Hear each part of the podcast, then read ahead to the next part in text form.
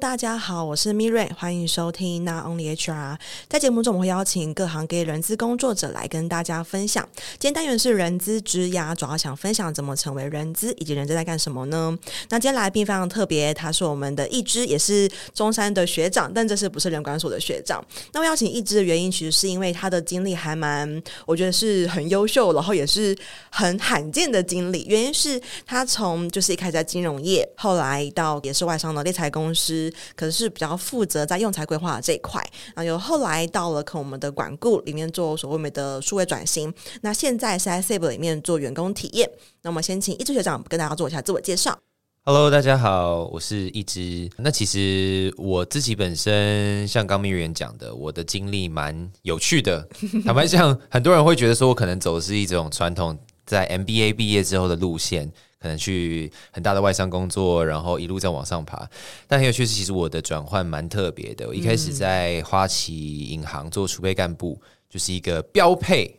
所谓的 MBA 学生毕业之后会走路。但是其实我待了两年多之后，就突然间在当时我那个年代。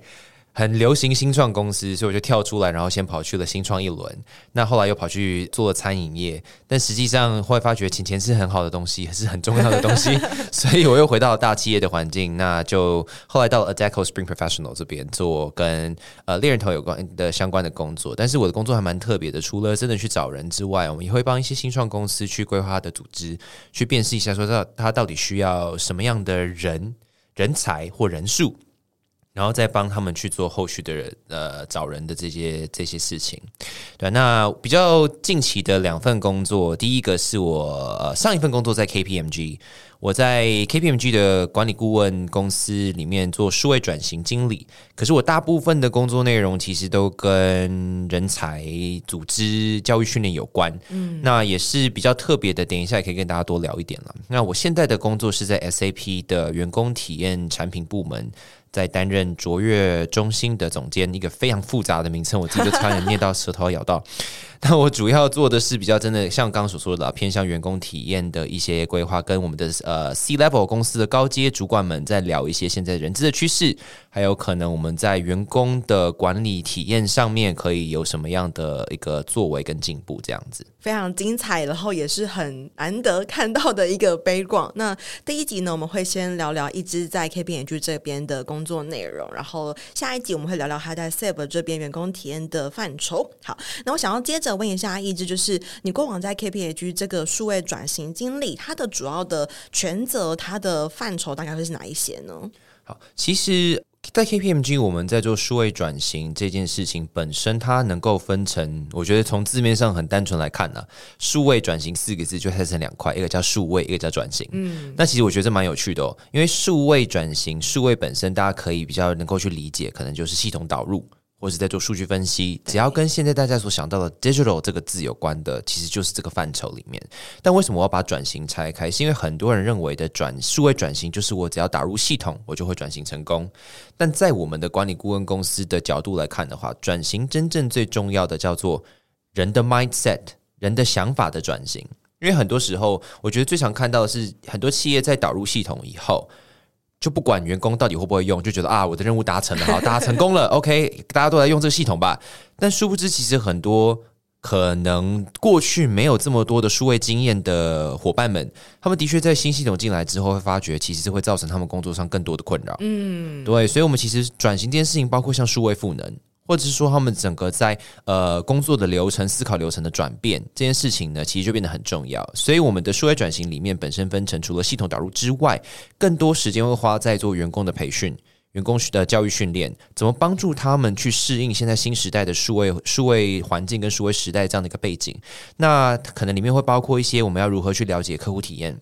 如何去了解员工体验。如何去透过设计思考去改变自己的整个工作的服务流程？嗯，所以其实我们做更多更多，真的是帮助他们在 mindset 或者是流程设计上面去做一些转变。就是大概是我在 KPMG 数位转型顾问服务的工作。嗯，我这边理解就是比较像是说，哎，我们今天在原本既有的工作的模式里面多了一个工具，那我们的工作流程一定有所改变，它的前后的步骤啦，或甚至我花费的时间，甚至我要承包的对象，可能都会有所改变。所以，一只角色比较是属于这一块，就是针对他们的如何结合他们既有的流程，搭配我们的系统去做一个新的或是更进一步的一个工作内容的 SOP。那我想要接着了解一下，因为刚刚我提到说你是很传统，从中山宝宝。然后到我们外商金融业，就是一个很 算是很我们如果在中产里面常听到学长姐回来分享的话，很多都是这样子一个典型的职涯的历程。那蛮好奇，是什么原因你会想要离开可能花旗的 MA，然后到了可能比较偏人资、比较偏组织管理这个领域里面呢？好，说说到这个的话，其实。有一个蛮有趣的事情是，当初呃，当初我录取花旗 MA 的时候，其实 我为什么戏班还在外面贴红布条，好像是一个非常了不起伟大的事情。但的确，因为呃，所谓的纯种的中山宝宝，因为我自己是从中山大学部一直到研究所都在同一间学校，那我也的确是中山宝宝里面史上第一个去花旗当 MA 的人，嗯、所以其实大家对我的期望很高，我自己对我自己的期望也很高。进去之后会发觉，嗯，其实。储备干部这样的 program 不见得是适合每一个人的。坦白讲，我自己在这里面其实学到非常非常多的东西。但是呢，呃，对我来讲，因为很多的轮调部门的呃，整个不管是选择上，或者是说工作内容上，他可能能够做的深度或者是广度，不见得跟自己的期待是有关的。对很多我的同同届的伙伴们来说，他们可以真的得到很多东西，但可能对我来讲，我比较适合可能一直跟人在多对话，或是做比较多像是一些呃公关活动的设计啊，甚至主持活动这一类的是我的专长。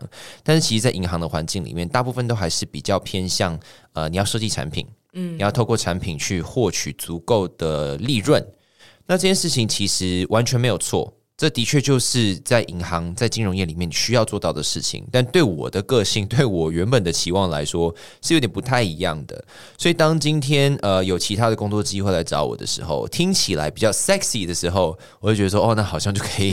去，可以可以先离开一下，来去去外面看看了。那当然，我甚至到今天此时此刻，都还是有一堆人问我说：“你在花旗当 MA，你干嘛要走啊？”天哪，这是个。史上难得的机会，但我的确是觉得说，我觉得又回到人资的本质上来看，呃，当今天真的一份工作不适合你的 personality，或是不适合你整个职业规划的时候，真的不用恋战，因为真的就是你去找到一个比较适合自己发展方向，的确会比较比较呃，我觉得会比较值得啦。对啊，嗯、那为什么后来会转做人资这个领域？其实也刚刚好阴错阳差，是我到了一那个后来我说我刚刚说过我去新创公司嘛。那在这里面，因为其实新创公司非常的早期，其实我们就要一直不断的找人进来哦。对，所以当时我们并没有任何的 HR，然后我当时其实是在呃公司里面当老板的特助。所以很多的找人跟组织的规划就落到我的肩膀上，当时一点相关的背景都没有，只记得以前在大二的时候上过人力资源管理跟组织学，所以我只能想尽办法呢，把自己过去的 knowledge，再自己想办法去做很多很多的资料收集跟跟一些 design，后来才想办法把整个公司的大概的组织规划的章程跟流程给全部给呃规划出来。哇，对，所以其实这是一个起头，但后来发觉，嗯，做的过程当中还蛮有趣的，甚至到呃后来我其实有主动争取说，大部分后续的跟 HR 有关的事情，我都想做做看。对，所以等于是让自己有一种探险的感觉。其实一开始完全没有任何的预设立场，只是会发觉说越做越发觉，哦，原来自己的兴趣很有可能在这边呢，也就导致了后面所有的职涯选择，大部分都还是选择跟。人力资源领域有关的事情，不见得真的是执行单位，但有很多是偏向可能组织再造啊、组织改革啊、教育训练等等很多的一些范畴。对，大概是这样。哇，非常精彩。那从你到新创这边，然后你开始担任特助，负责很多跟人有关的事情，然后包括你到后面选择到 Adecco 这边，一个蛮特别，也是我觉得它是甲乙方的转换，所以这边有什么样子的考量，导致这样子的行为会决定吗？官方说法还是真实说法？真实说法。钱钱是好东西，没有. 没有，因为我相信 Miriam 频道的伙伴呃的的听众，应该很多人都知道猎人头这个工作。那坦白讲，猎人头这个工作做得好的话，真的可以赚蛮多钱的。所以，对，因为其实我我自己需要 support 家里的经济啦，所以当时其实有这样的机会的时候，我会觉得是一个蛮不错的转换。因为坦白讲，真的在乙方来看的话。如果以年轻人来说，他的薪资条件的确会比起 in house 来的好一些。嗯，我们讲的是年资稍轻的人，比较比较偏年轻的人，嗯、对啊。所以当时因为我的工作经历大概五到六年左右的 base 来看的话，其实转到做乙方的呃 recruiter 这样的角色是一个蛮不错的职涯转换。嗯，所以当时既然有这个机会，我就去了。那我在里面其实本来的确原本是很 purely 只是在做。Recruiter 就是猎人头这样子的一个角色，但是我其实在里面会发觉，因为像 Adeco 这样子比较全球国际的公司，它的确有很多的内部资源可以争取。那我当时其实在他的子公司叫 Spring Professional 里面，它有很多的机会，包括我可以自己想办法去做 marketing program，我可以自己想办法把。像我刚说的组织改革这样子一个 concept 带进去，所以我们后来在卖这样的服务的时候，其实我一我一直以来的 approach 都是直接跟客户讲说，哦，我可以帮你去先检视你现在整个组织状况，我们再来谈猎人头这件事情，再来谈说帮你 fill 你的这些人才空缺的事情，嗯，对啊，所以其实我觉得，因为在乙方这样的角色，他能够做的事情的弹性还蛮多的。比较不像是过去传统大家认知在 in house，可能我的 JD 非常的明确，我今天的工作范畴就是这些内容。我讲的是正常公司，我讲的不是就是 一些公司可能所有工作都压在同一个人身上的那 那种 HR。我讲是正常一般的工作分配，呃，权责很清楚的公司，对啊，所以其实我能够在乙方做的事情的弹性，的确是比甲方来得多。所以我后来想想说，那既然我都已经有过甲方的经验了，那乙方有这么大的弹性空间，我想要去自我探索。所以就决定说好，那除了钱钱是好东西之外，自我探索也是很重要的。因此，我就转到了去做乙方的工作。哇，这是一个很棒的机会点。我蛮好奇，是你在要离开新创的时候就有这样子的意识？换言之，你当时离开新创，选择到可能 hunter 产业是一部分是因为经济。那当时在你决定要转换前，就发现说，哎，其实还有其他附带的那些机会点，还是进去之后才发现这些机会点它的呃可能性的？坦白说，是后面才发现的。对，因为一开始真的很单纯，觉得说，嗯，好，我真的得好好赚一下钱了。嗯，对啊，因为像我刚刚讲的，因为他的薪资条件真的很优渥，所以就决定去看看。那我觉得更重要的是，在过程中，其实即便公司提供你很多资源，你不去想办法自己争取或自己去把它呃生出来，它也不会是变成你自己的东西。嗯，对啊，所以我自己本身就是一个很爱。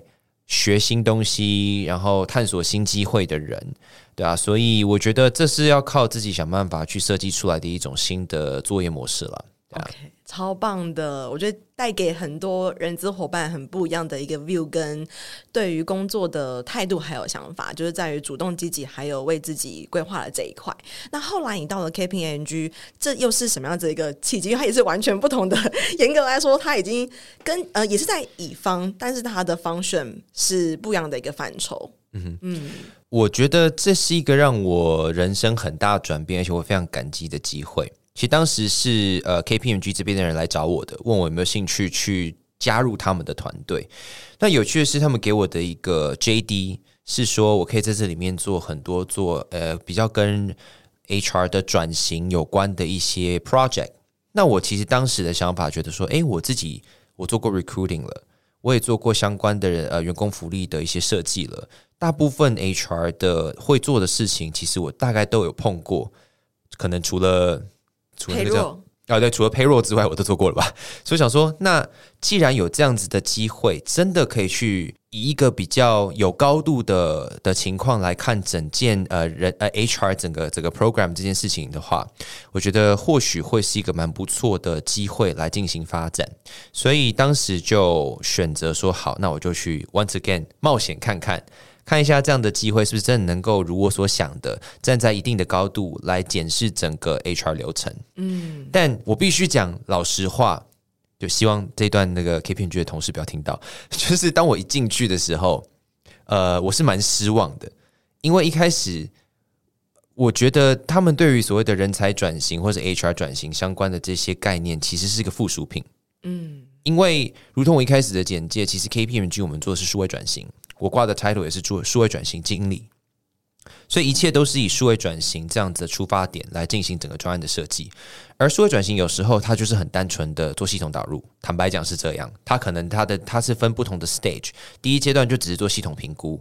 那第二阶段可能才会做其他的事情。可能他们会觉得说，哦，面对市场比较重要，所以我们来做客户相关的东西吧。慢慢慢慢就会发觉说，呃，员工或者是人资相关的一些议题被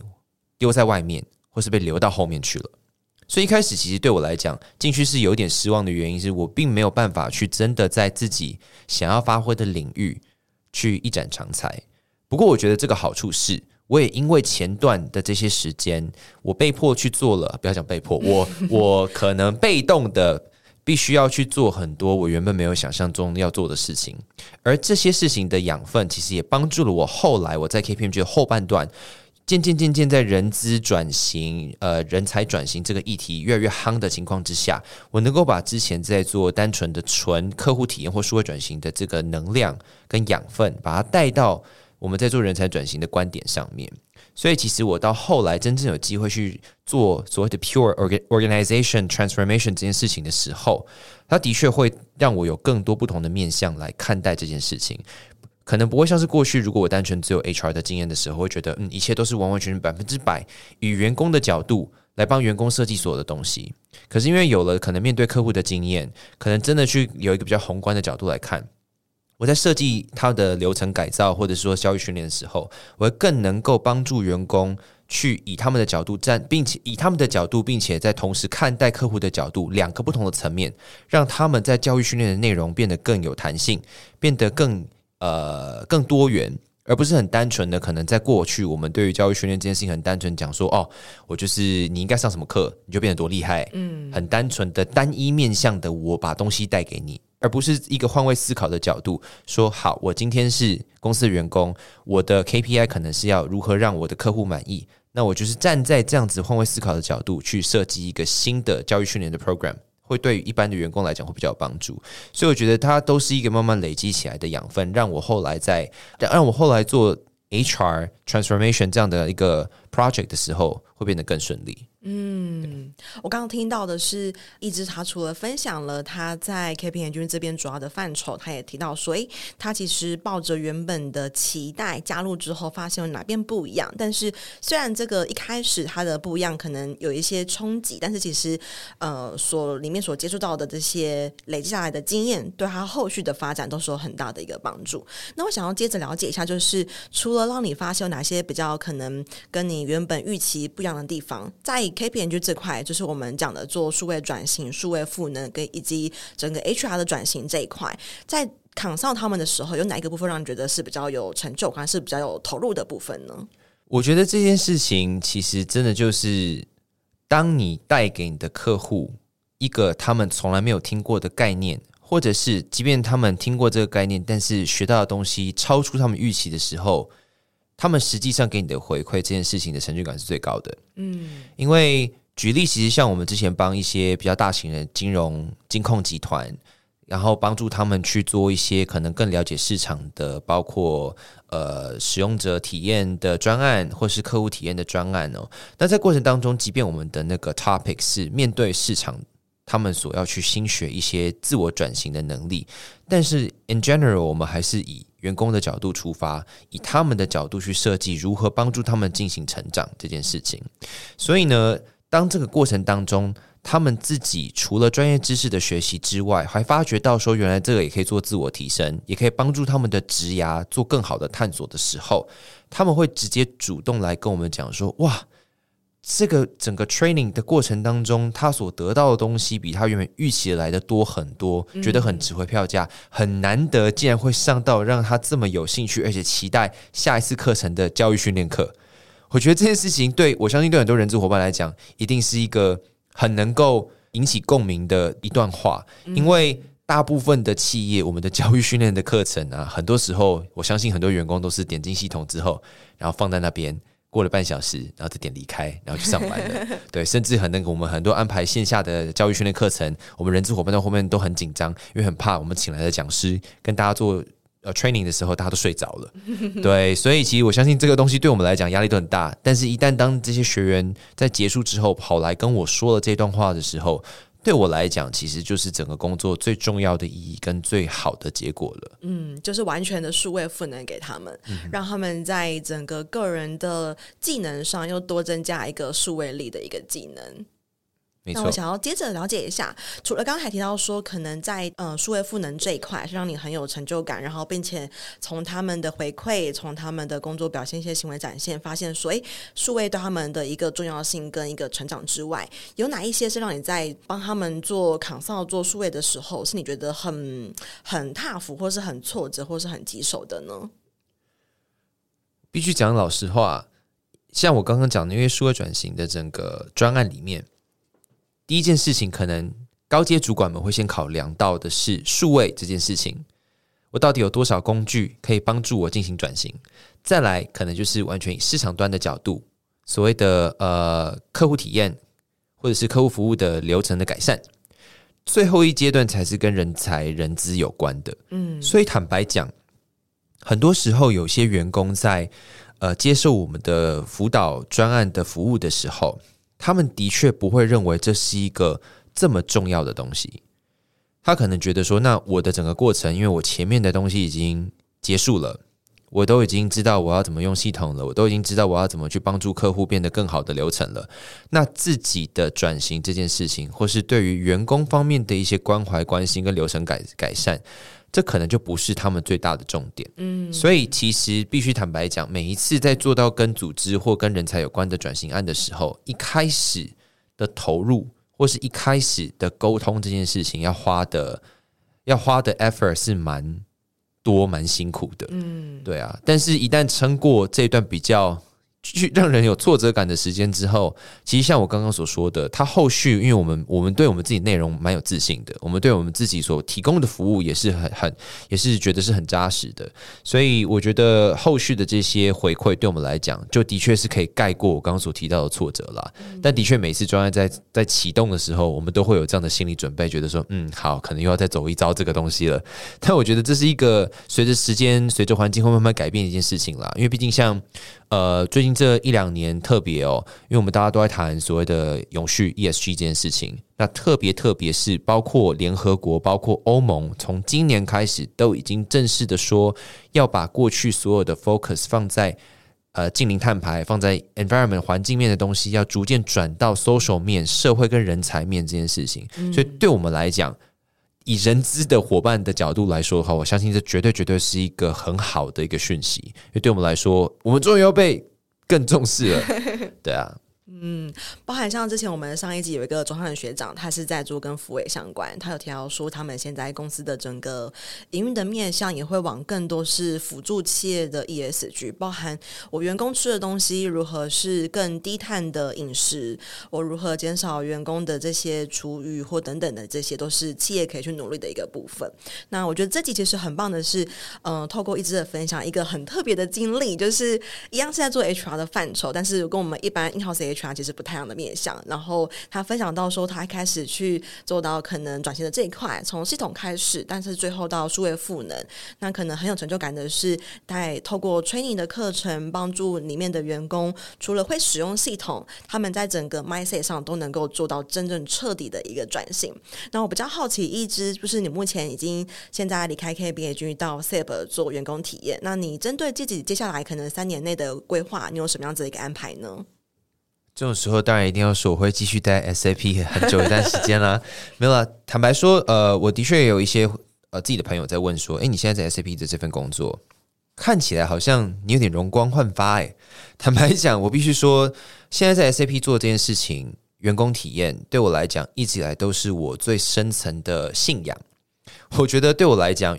员工这件事情是衔接到所谓的人才发展。可能跟我们的整个教育是有关系的，所以对我来讲呢，能够持续的帮助台湾的所有企业推行员工体验这件事情，甚至能够把这样子的概念带到我们的教育的体系里面，就是对于我们人的观感、感受跟体验这件事情，我觉得是很重要的。所以我可能未来这三年的整个职涯计划，我还是会持续的待在相同的领域。但我会希望能够更专注、更 focus 在让每个人都知道说，甚至是呃不是只有企业，是让每一个人都知道所谓的 engagement experience，甚至到我们刚刚所提到的 ESG social 这一个部分，大家都是能够去有意识的，能够是 aware 说，哦，这对我来讲是跟每一个人都有关系，都是很重要的，对啊，所以我大概会朝这个方向继续努力，希望也希望，当然越越多人能够跟我一起投入这个领域是越好啦。对啊，嗯，一直的一个理念不只是帮助企业去做到可能 employee。